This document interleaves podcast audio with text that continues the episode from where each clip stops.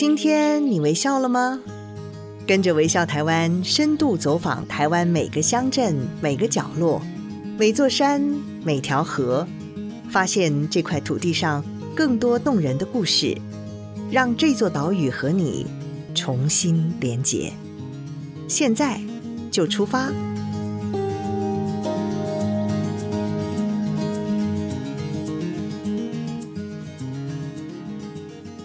大家好，我是主持人林尔祥，非常欢迎您再次收听《微笑台湾》。今年也是我们《微笑台湾》杂志的二十周年庆啊。那么今年呢，我们特别想以地方之光为主题，来跟大家介绍在各地各行各业为台湾努力的人。今天我们就想跟听众朋友分享的是，大家可能既熟悉又陌生的农会。农会这个机构呢，大家在各地旅游的时候常常会看见，但我相信不一定会走进去过。可能对很多人来说，农会只是个金融机构或者是农业合作社而已。但是这几年其实已经有很大的改变了，就像是新竹的北埔农会、新埔农会等等，都跟大家想象的样子不一样哦。今天我们就特别邀请到跑遍全台湾，致力于改变。台湾农会文化的繁殖文创执行长范雅君来跟我们聊聊，他是怎么让这些农会从原本跟大众比较疏离的机构，摇身一变成为景点的一部分。我们非常欢迎雅君。林姐好，听众朋友大家好，我是雅君。非常谢谢你来我们节目当中啊。其实对这个题目来讲，我自己也非常好奇，农会原来也有这么多的故事，农会还可以。变身为景点啊！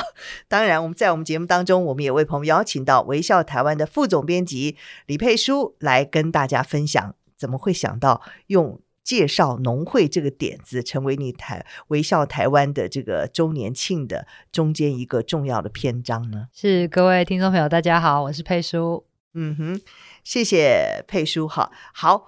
我们在进入这个访谈主题之前呢，其实我对亚军自己本身也非常好奇。亚军呢，自己在进入现在是繁殖文创的执行长嘛啊，在进入文创产业之前是一个历史工作者，是而且曾经在国史馆跟中央研究院从事历史的工作，哎，是没错，太特别了。那这样一个背景的人，却开始走进农会，开始想要改变农会。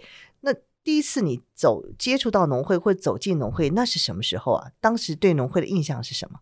呃，第一次接触是大概两千零三年、零四年的时候，嗯、因为我零二年的时候我出了我的硕士论文改写的书《台湾酒的故事》哦，啊，我的本来的研究领域就是台湾的酒业发展史。嗯哼，那在两千零二年台湾加入 WTO 之后，发出了第一张民间制酒的许可证。嗯哼。就是在南投的信义乡农会拿到的。嗯、哦，那因为我就觉得太有趣了，因为以我做台湾酒业研究来讲，如果以酒成为一个产业，嗯哼，啊，所谓成为一个产业，说不是有人喝酒，它就是产业，是。是必须有人生产贩卖，嗯，到一个规模，政府要管理以及抽税，这样才到一个产业，大概才一百年，嗯嗯，在一百年的时间里，有八十年都是国家的专卖。是，那国家专卖的意思就是全台湾只有烟酒公卖局可以做酒，所以我们的共同记忆就是、嗯、就是烟酒公卖局的酒啊，是是。所以隔了八十年之后拿到第一张民间制酒执照的新义乡农会，我非常的好奇，嗯，嗯。所以就是。也没有任何认识的人哦，哈、嗯，也没有什么呃，听说什么就直接开着车就跑去了。嗯、那跑去拜访，就想人家问我有什么有什么需求吗？啊，有什么问题吗？嗯、我就说我想要了解制酒，我想要认识制酒的酒厂的厂长。哦，那时候很巧，就是呃，算是农会界的革命先锋吧，嗯、哼哼辜昭杰辜副厂长。嗯，好，那时候他就在，然后他就问我说：“为什么你想要来拜访我们？”嗯，是，好，两个人这样聊起来就相谈甚欢，因为他也是青年返乡，嗯，啊，然后他本来是学设计的啊，学美术的啊，嗯、然后在台中读书，回去新义乡以后，他很想要为农会做一些什么事，哦，所以刚好跟他聊起来以后，他那时候已经出了一些酒，像山猪迷路啊，嗯、啊，长老说话啊，他其实只是把。呃部落里面老人家讲的一些口语传说写下来，嗯、啊，就是说以前要偷偷的在山里面酿酒，然后有警察来的时候就赶快把酒糟倒到山下去。嗯，那山猪闻到很香，就会来偷吃，就会迷路，不知道怎么回去，醉了。嘿，然后所有人都说你真是胡乱大王哎、欸，这种话你也讲得出来。嗯，他认识了我以后，我就跟他讲说，哦，一百年的酒历史里面，哈，有八十年是专卖的。嗯、那个年时年代，你如果制酒或卖酒没有执照、没有牌子，是警察会来抓的。对，那是。然后他就说：“你真是我的知音呐、啊，哦，洗 洗脱了我这么多年的 冤屈，说他都是胡烂的，都是乱编的，哈。”那之后也是这个机缘，两个人就相谈甚欢。他就说：“哎、欸，那你跟我一起去农训学会上课，好不好？”嗯嗯，那是我第一次听到农训协会这个单位，是是。那也是这个机缘，就开始跟农会有了认识跟接触。哦，好好特别啊，真的 不为什么原因哈，也不是为了工作，也不是为什么，就只是因为你的论文写着这个酒业而已哈。嗯啊，酒厂的历史，你就有这个好奇心，对，然后亲自去拜访，对。哦，这个真的是这个要有好奇心才能够开始展开的第一步啊，对对对，行动力也要很够。对呀、啊，绝 对的，自己开了车就下去了，到了南投信义乡。那么当时你进入农会，对农会的印象是什么呢？嗯呃，因为在当时的信义乡农会哈，已经是呃当时的台台湾有三百零二个农会，嗯哼，那新义乡农会当时在当时的黄总干事的改革之下，已经算是比较进步的农会了。嗯哼，那不能否认哈，在我开进去很偏僻的山路九弯十八拐之后，嗯、我以为我看到的会是一个。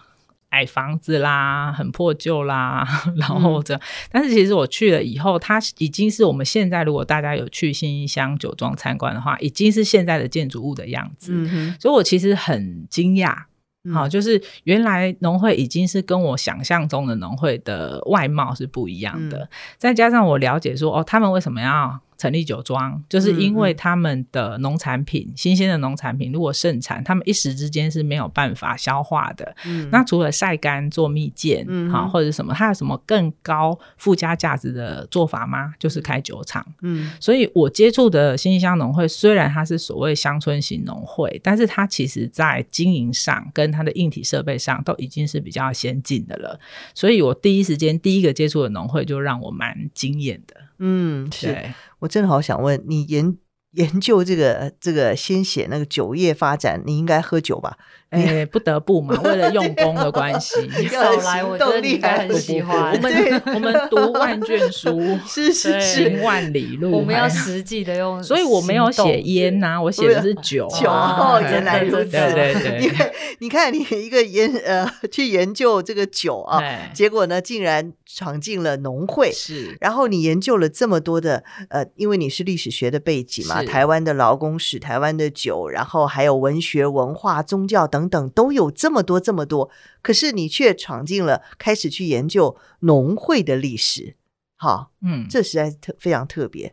什么样的契机让你决定？因为酿酒是这样，嗯、为什么也会想要去拜访新义乡农会？还有一个，嗯，各位有喝酒的观众们，嗯、酒除了水跟时间以外，另外一个很重要的元素就是原料。哦、嗯，那什么地方的原料是不是会决定这一瓶酒的好坏？嗯，对。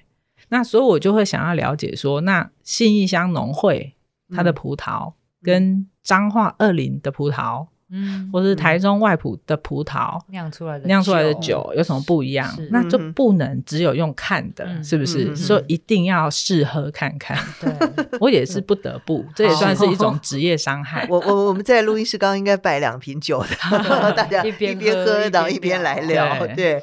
嗯，所以你就要进一步的去，还是从酒为出发点了，是对，去研究农会历史，还是从酒为出发点，对，就是想要了解酒的原料有什么差别，嗯，对。结果呢，发现有什么差别啊？有，真的有。我觉得这个是让我一头栽进去农业领域，就是，嗯，我不是用我爱喝酒做借口哈，真的，有时候你用看的，然后你喝了以后，专家跟你说，你有没有喝出一种涩味？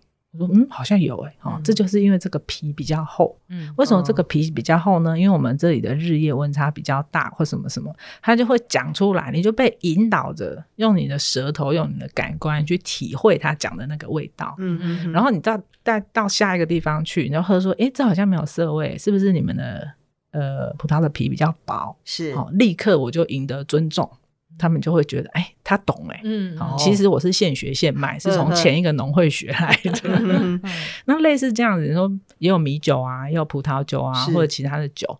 所以我认识农会跟接触农会，真的是从我本来的本业就是历史跟酒的产业开始，因为我想要了解原料，对，我想要了解原料的产地，嗯，开始，对。嗯、但是最重要是不是有一个很重要的切入点，就是这个农会跟渔会史。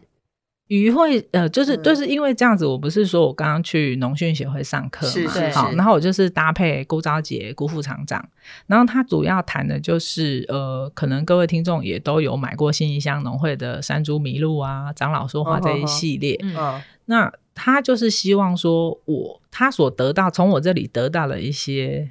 呃，启发也好，好或者是支持也好，他希望别的农会也可以跟他一样，在开发他们的商品的时候，嗯、要先注意到自己的在地特色跟文化，嗯，把这些东西写到自己的产品包装里面，嗯哼，对，所以我才会跟他一起搭配去农训协会上课。那农训协会的全名是。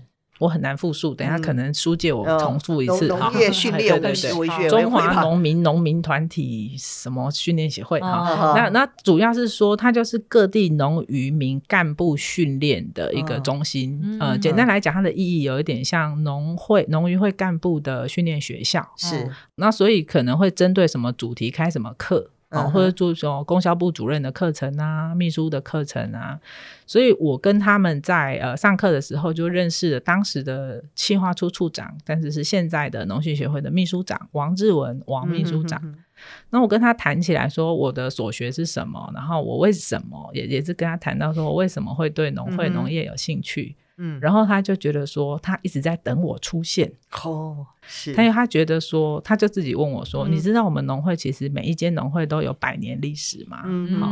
那以读历史、台湾史研究者来讲，我很惊讶，嗯、我我真的不知道。对、嗯，我真的没不知道。我说真的吗？嗯嗯。啊，然后他就他就跟我讲了几段。哈，他就说。嗯呃，这时候都是有历史背景的。可是全台湾遍布一乡镇一农会，嗯、每个农会都有一百年的历史，你相信吗？我们连一本专书都没有，没、嗯、有被记录下来。对，连、嗯、真的连一本专书都没有。是是。那以我自己的学那个做台湾史研究的这这十几二十年，我说怎么可能这么重要？的一个组织又有这么长久的历史，嗯，然后史料也很多。通常如果没有记录，是说他他没有史料，对、嗯、对。我怎么可能会没有一本专书？嗯、他说真的，他说如如果我我还有心里放着这个心愿，想要编一本台湾农会史，已经几十年了，嗯。他说如果有机会，我们是不是可以一起合作来编一本台湾农会史？然后我说当然没问题呀、啊，这么重要的事情，如果我有这个荣幸的话，嗯。然后不知道这一答应就做了五年，然后他跑了全台湾五十圈，有没有？五十圈就是拜访，对，开车开车，对，然后还要飞坐飞机到澎湖农会啊，是。金门农会、金门渔会，而且是一坐下飞机就被载去正中午吃煎饺配五八斤。五八金，五十八度的金门高粱、哦、是哇、嗯，我就说正中午就喝这个是，是 他说我们金门没有别的饮料，是是是，所以还是跟酒脱脱离不了关系。对对对，对，不过农会有这么多的产品啊，怎么都还是从酒出发。嗯，不过也是蛮特别的，就像您刚刚讲，其实我们刚刚一开始的就说农会其实在地方上扮演个非常重要的角色，非常非常。但是很多人而且都把它当成合作社嘛，对不对？对。对，对，可是竟然这么多年的历史下来，还没有一本农会史，对，这也是非常特别，尤其对研究历史的人来讲受不了。所以我对对对对，嗯、没错，他就有踩到我的痛点。嗯嗯，对，因为我刚开始是想说。我可以给你们一些编辑建议嘛，哈，看你们怎么怎么编。然后其实也还是有相关的、嗯、呃论文，哈，或者一些学者有，嗯、可是他们大部分是农学院呐、啊、农经啊、农推哈、嗯、这方面的教授专家。然后，但是他们也的确很谦虚，说从那从历史的背景就做整理，他们可能还是需要我来给他们一个协助。嗯嗯，那我觉得这个过程，呃，在跟他们这几位专家聊天的过程中，好、哦，然后还再加上他们说，那你再去问问那某某农会啊，你再去问某某渔会啊，哈、嗯哦，那个总案是怎样怎样啊，那个主任哈、哦，他的爷爷是谁啊？哈、哦，他以前当年日本时代的时候是什么什么啊？啊，就鼓励我，嗯，直接再去做田野，嗯，好，所以那个过程就是真的是很，以念历史的人来讲，那是一个非常享受的过程。是是，一点没错。全台湾到底有多少农会啊？呃，基本上呢，从一百年前设立的原则就是一乡镇一农会哦，好，所以会有什么镇农会、什么乡农会这样。是，那现在呃是。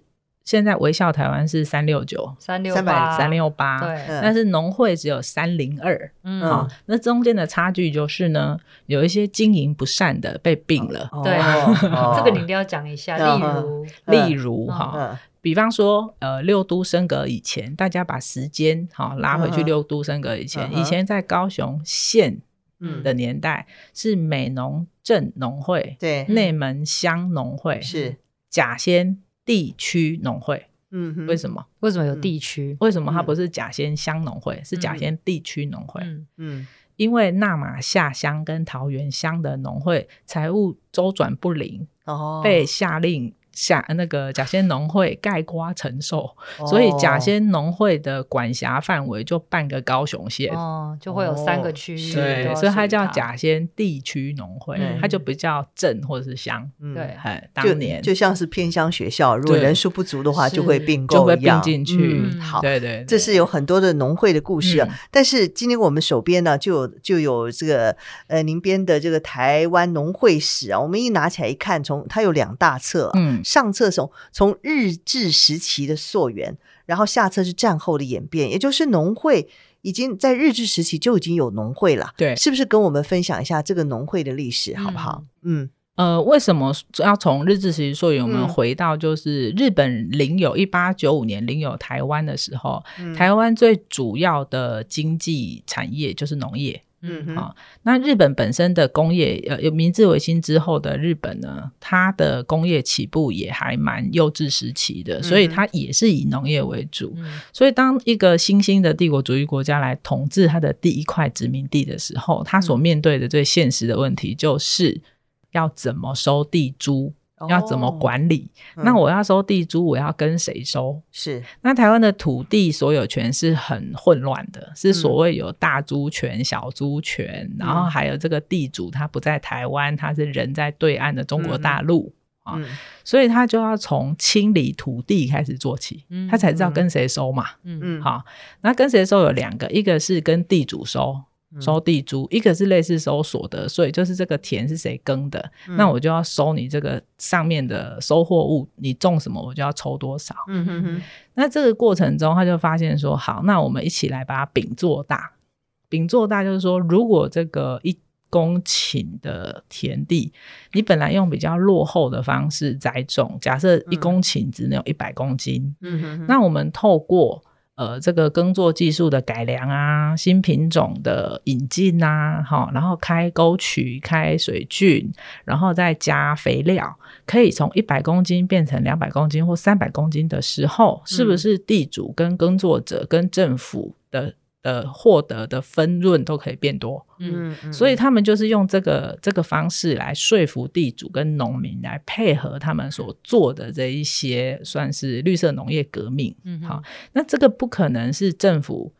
可以一个一个去对农民做这件事嘛？对，他们需要有一个组织来做这件事。嗯，那这个时候组织就有分成两大类。嗯，第一大类就是我要在你的土地上做一些试验性的事情，种一些新兴作物，或是用一些新的方式来栽种。嗯，要不要获得地主的同意？是啊，嗯、那他就会跟这个现的，比如到一个当地哈统治日本统治者就说：“嗯、各位当地的地主，请集合。好，嗯、现在我要在你们土地上做什么什么事，嗯、你们愿不愿意配合？啊，我们会成立一个农会。那、嗯、这个农会呢，就是会会做一些什么技术的改良啊，新品种的引进啊，盐、水的筛选法，盐水选种法，嗯、就是把种子泡在盐水里，那、嗯、如果浮起来了，它就是空包蛋，这、嗯、就是捞走；沉下去的，就是有实的，实的，它就可以去栽种。好，那你们愿不愿意配合呢？好，愿意配合的一个人请交五块过来。好，我们要成立农会。不愿意配合的呢，套句现在的流行话，就会被查水表。是是。那如果各位是地主，你们会配合吗？当然会配合嘛。对啊。农会就成立了，嗯，好，这个是最早成立的，是。那这个也不是日本人自己突发奇想，他们这个呃农会制度是从英国，嗯，大英国帝国农会学来的。那这个帝国农会其实也一样，在有贵族的社会国家里，最大的大面积的地主是谁？嗯，就是贵族嘛，对对对对，所以他们就是怎么样对贵族的，怎么对贵对对这些地主的，在日本就先实施了大日本帝国农会啊，然后所有的里面的组合组成委员都是贵族，嗯哼，那台湾虽然没有贵族，但是台湾很多大地主啊，好，所以各地的大地主基本上都是这一些呃各地农会的当然成员，嗯，当然会员，嗯，好，如果他不加入，那就查水表嘛。嗯，然后大家查水表跟加入，那不如加入好了。嗯、是好是。然后第二个是这个是比较呃比比较早期，大概一八九九一八零一一九零零年年代的事情。嗯、那等到台湾的整个呃经济状况啊，基本设施已经比较有一个基础之后，呃，台湾的各种新兴的行业开始兴起的，需要的是。更多的资金，嗯嗯，那在农村里，大家呃更早期我们听过的是说，农民他在耕种之前，他还没有收获，他还是要投入成本吧，成本，比如说他要买种子啊，哦，他要买资材，他要买肥料，嗯，好，然后那个过程可能要一百二十天，甚至一百五十天，他才可以收获，嗯，那这个中间他家里人要不要过生活？嗯，要不要买米？要不要付学费？啊，所以这中间呢，农民就会有这个周转的问题。嗯、对，那通常就是去跟米垄间，就是碾米厂先赊欠，嗯。啊，或者是会去干嘛点，嗯，就是我们最常听到记咧表啊，就是我先赊两包米，我先赊几包盐，我先记在墙壁上。等我收割了卖了，我再拿来卖。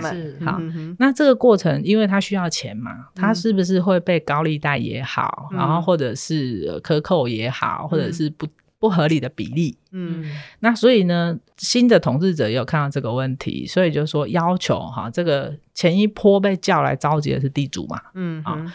那第二波被叫来召集，就是各地的有钱人，嗯，啊，日文叫做 okanemoji，就是手上拿着钱的这些人，嗯、各地的有钱人来来，大家召集一下。啊，嗯、那我们来组成一个叫做信用组合，哦，哈，那信用组合呢，嗯、就是说你们大家有钱的出钱，有力的出力，嗯、那你们出了钱当资本，然后我们就是以。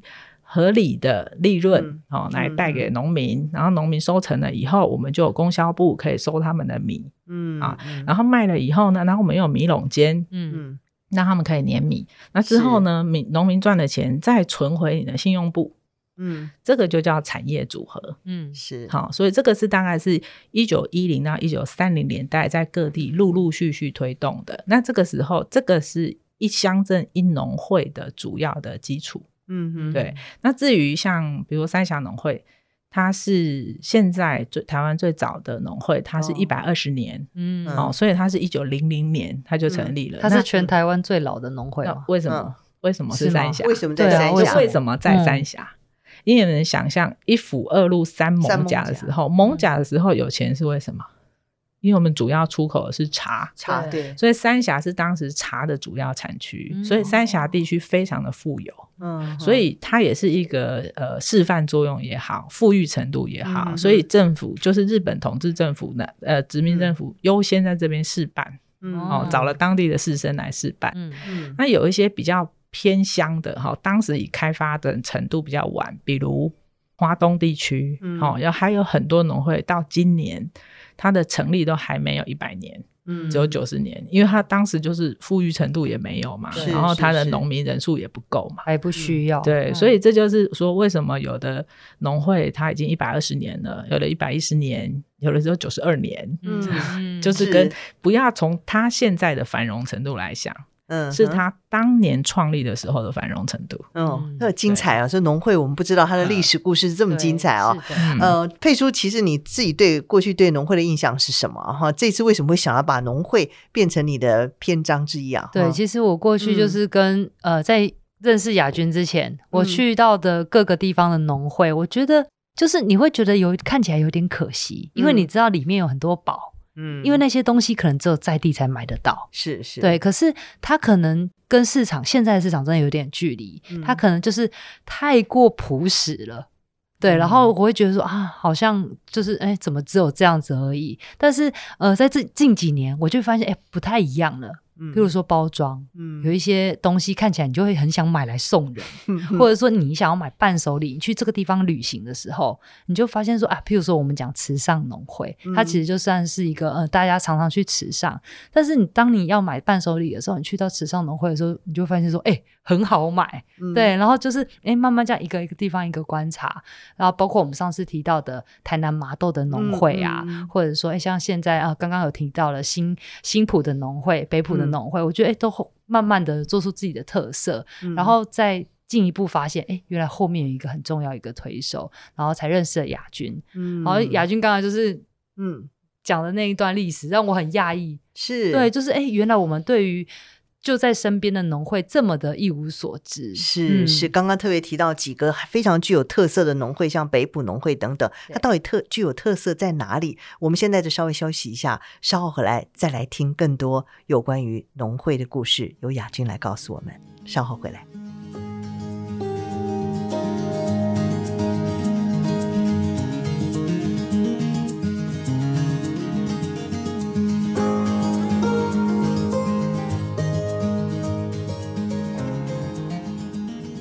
欢迎回到节目啊！今天我们特别邀请到的来宾是繁殖文创的执行长范雅君，还有微笑台湾的副总编辑佩书，要来跟大家聊聊台湾农会的故事。刚刚我们听了很多的农会的历史啊，也让我们恍然大悟，知道他创立的目的。主要当然也是希望能够推广农业，协助农产品销售啦，等等等等。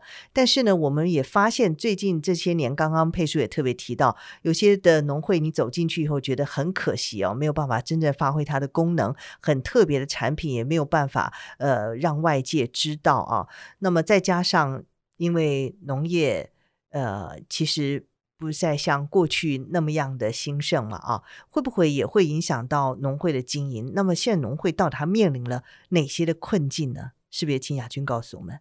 好，呃。如果以乡村型农会，就是说它的主要的经济生产还是以农业为主的话，他们面临最大的问题就是第一，人口外流很严重，然后人口老化。嗯、我们现在其实我十年前开始接触农业，投入农业哈，我的焦虑感到现在就是与日俱增。是哦，就是我发现种稻的农民，嗯，年轻人是六十五岁。哦，年轻人是六十五岁，哦嗯、然后在美农呢种原种田的老人家，原种田就是他从农事所买了原原种，嗯，好，然后原原种呢就一定是当地最厉害的一位农民来种成原种，嗯、他种出来的原种才可以给其他的人去种嘛。哦，在美农种原原原种田的这一位小老先生是九十岁。哦，还在种对，然后他说：“我这个要交给年轻人呢、啊。”然后年轻人就走过来了，七十岁，好惊人、哦哦！是，嗯、可是我们不是很多青年返乡吗？对，哦，其实这个是另一个问题哈。嗯、我我自己可能我的要求高了一点哦。嗯，青年返乡，他们的技术足以去种原种田吗？哦，原种田它的比较特别，是不是？如果原种田它没有顾好，嗯、全美浓。我们做原种田是以我是以它的气作的原种田来讲哈，契作有四百公顷。如果这个原种田它的种子它就没有种好的话，嗯，这一年的四百公顷的气作田就种不好。嗯，那青农返乡，他应该学习的是行销还是技术？嗯，技术啊，对对啊，我们都在学习。我这几年其实一直在。反省自己反省，嗯、也希望有这个机会可以跟公部门建议，嗯、你应该让青农学习的是什么？嗯，因为老人家年纪大了，嗯，你要跟他学习的是什么？嗯、尤其是你像像比如说，好，台湾是个丰饶的宝岛，嗯，一年可以种两期水稻，嗯，那你一年也不过就有两次机会跟老人家学，嗯哼，那老人家还有几次可以教你？嗯，对，我我其实对这件事情是焦虑的，是，对，所以像美农他们就会对这个老先生非常的礼遇跟尊敬，然后会派很多所谓的年轻人，就是七十岁的去跟他学，嗯嗯，哦，所以我自己这十年最大的。焦虑哈，就是说政府除了小农之外，嗯、可不可以多一些注意力在老农的身上？嗯，那老农不是老农年金，嗯、也不是老农安养，嗯、而是老农的技术传承。嗯，对，嗯。这真的是非常重要一件事情，点醒了我们很多。其实不是只有工艺需要被传承，农技这件事情也在老农的身上。真的，真的，尤其是像我去很多农会访问啊，好问说，哎，这个东西怎么可以种的这么好，这么甜？哈，我从来都不知道。以以我这个一个水泥丛人都市长大的小孩，我在新竹市区长大，嗯，我总是觉得菜有一种味道，我都不喜欢吃，嗯，怪怪的。不管我吃什么菜，为什么味道都怪怪，都有一种土味，嗯哼。等我去跟农会的朋友熟识了之后，问就是那种所谓的土味，就是过度的肥料。嗯，过肥，嗯、所以今天不管你种的是小白菜、青江菜什么菜，你如果土地里面是过肥，你的氨太多，你吃起来就是有土味。嗯，然后我以前是一直怀疑我的妈妈没有洗干净 是是是，原来如此，我对不起我妈妈。对，是刚刚雅君特别提到农会现在面临的这些困境啊，包括农村人口的外移，还有最重要的是老化这件事情啊。那您投入了农会的这样的一个工作已经有将近十年的时间了吧？是不是？十年。你你，嗯、我相信你一定有自己的想法跟自己的做法。你是如何的来帮助这些农会啊、呃、转型的呢？嗯呃，就像我们刚刚前面讲的哈，全台湾其实有三百零二个农会。那、嗯、呃，随着他们所分布的地理环境不同，县市不同，他们最主要的成。呃，从事的主要产业农作物也不同，面临的困境是不一样的。嗯、比方说，如果它是以米为主，那它的竞争很大。好，它的呃，面对这个现在消费者食米量一直在下降，对，然后国外的廉价的这个东南亚米一直进来，嗯、那可是每一家农会都会不敌这个压力吗？并没有。你看池上农会，它的业绩是年年上涨。好，但是有一些西部的农会，他的确是苦于这件事情该怎么办？嗯哼哼，那如果一样的米，你一样摆在架上，你要怎么比得过？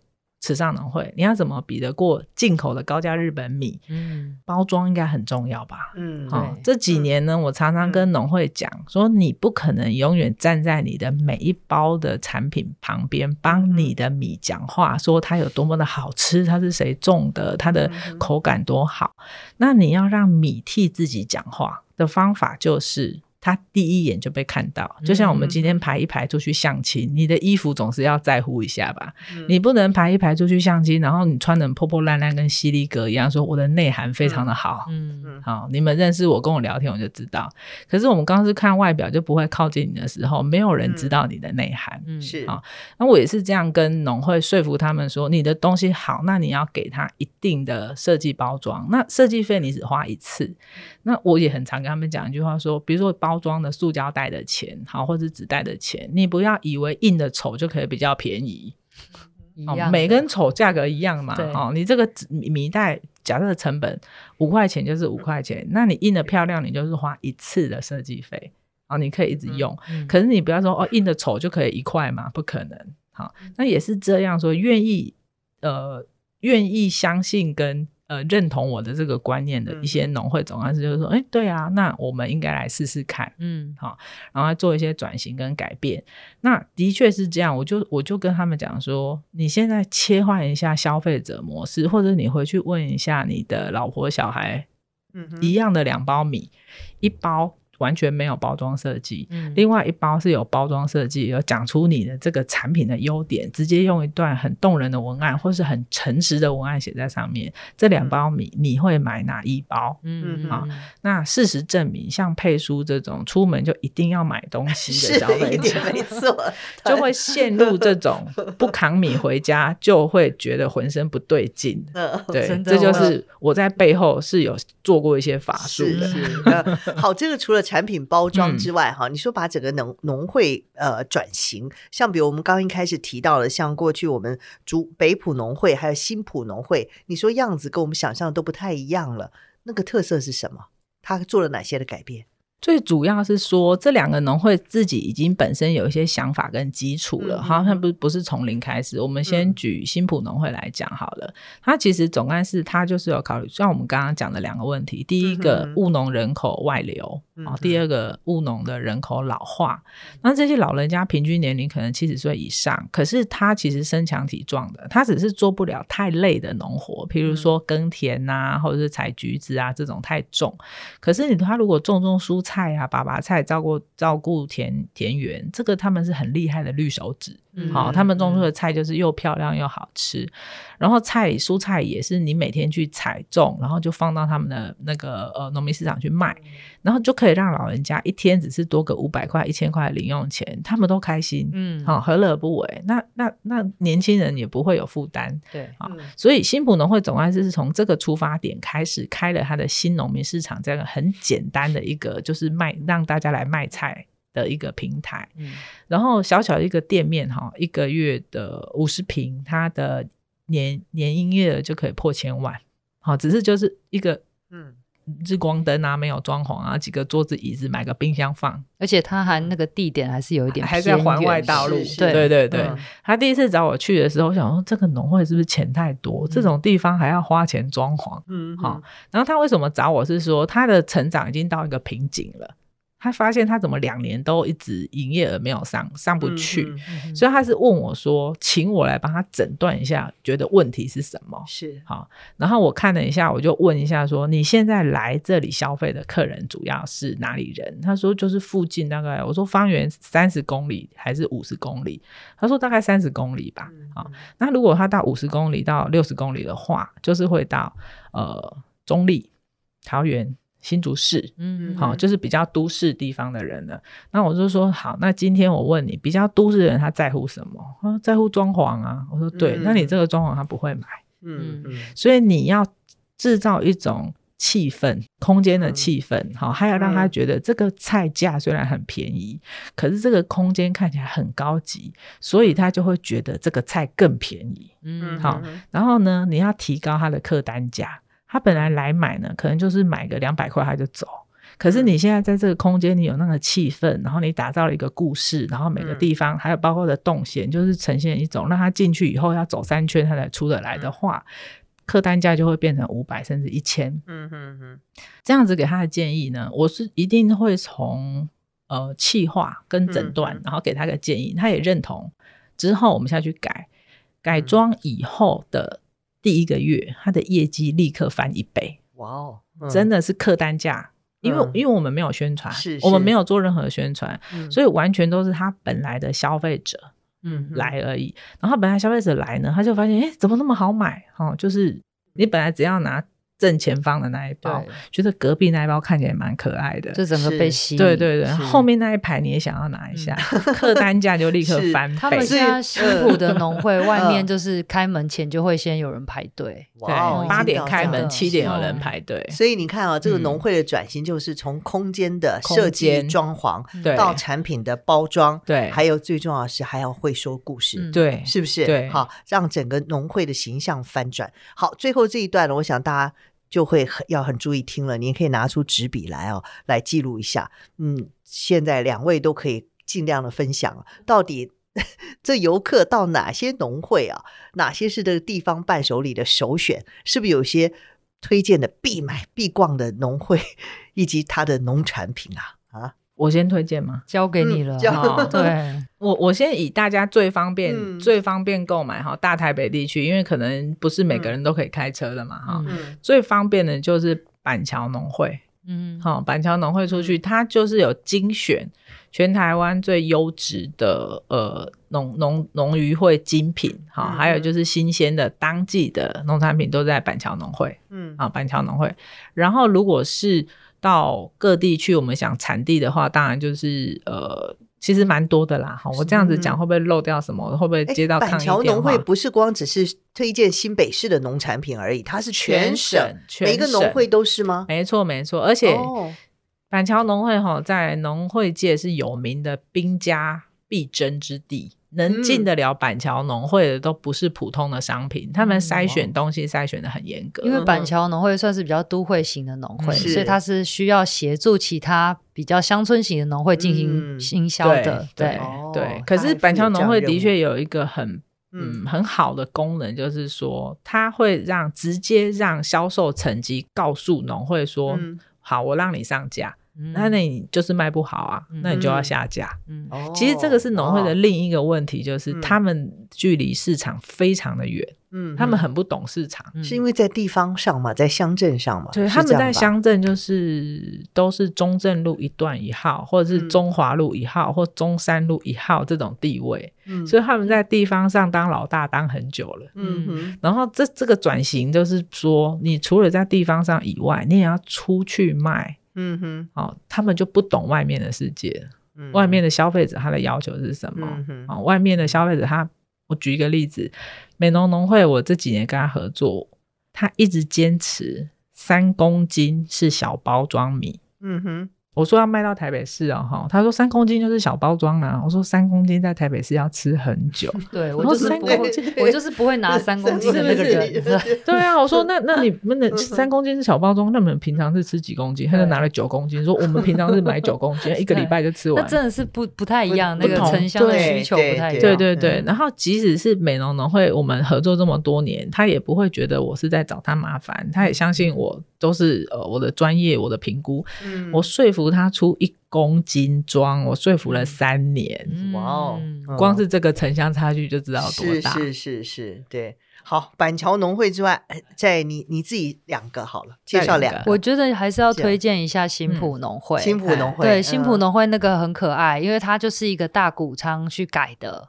对，然后那个它那里面有一个咖啡厅，嗯，然后那个咖啡厅你就可以坐在那边，然后旁边就是稻田，我觉得那个一定要推荐大家去，然后旁边就是农民市集。我怕推荐会不会就太多人去？对啊，怎么办？现在已经有要排，还没有开门就要排队了。现在已经是啦，买菜是买菜是。八点开门，九点半菜就卖光。哦，所以菜也在那里买，就像那个菜市场一样。对对对对，它就是新农民市场，就是它在它其实是一个废弃的空间改造。它本来是呃肥料仓库嘛，粮仓。可是随着我们的对稻米的需求量下降，肥料的需求量下降，那个就变成闲置空间。嗯，那西部农会就把他们的闲置空间转型再利用。嗯，对，所以这也是一个观光景点了啦，对不对？已经是是，对。但那里头要去必买什么产品啊？